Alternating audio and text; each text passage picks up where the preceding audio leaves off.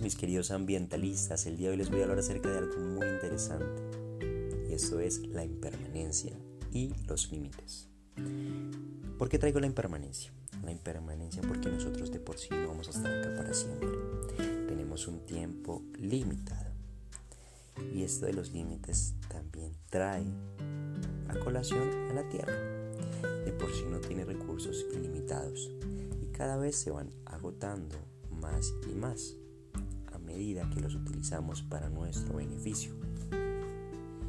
Y de por sí la tierra está para proveernos. Pero cuando esta termine su capacidad, es allí cuando se van a empezar a ver los daños que se han generado por una conciencia que no estaba, por no saber que hay una impermanencia y que hay unos límites.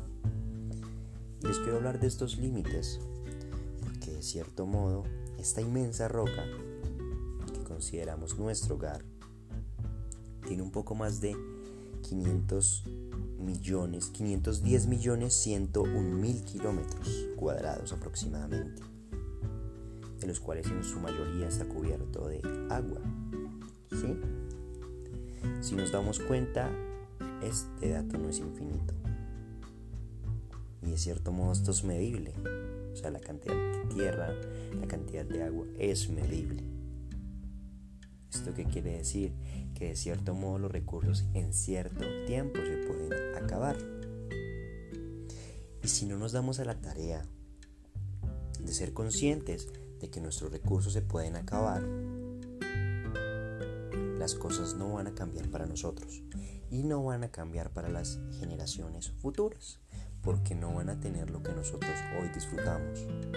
O en su mayoría disfrutamos, tenemos el privilegio de contar con servicios de agua, con servicios de luz. En varias partes del mundo ya se está viendo esta ola que cada vez más y más los recursos se están acabando para ellos.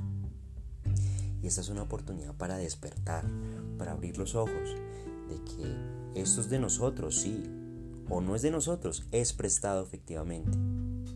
¿Por qué? Es prestado porque tenemos gente, nuestros hijos, que van a venir después de nosotros.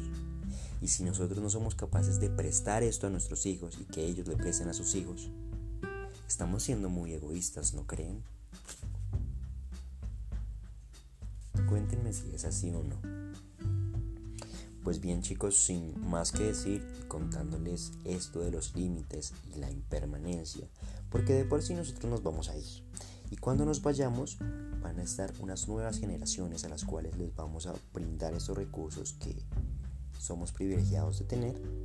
Y esos mismos hijos de nosotros van a sufrir por este acto que es natural de la impermanencia y van a dejar a sus hijos que de cierto modo les van a prestar los recursos. Pero si no tienen recursos para prestar, entonces cuéntenme de qué van a vivir. La respuesta queda en sus cabecitas. Sin más que decir.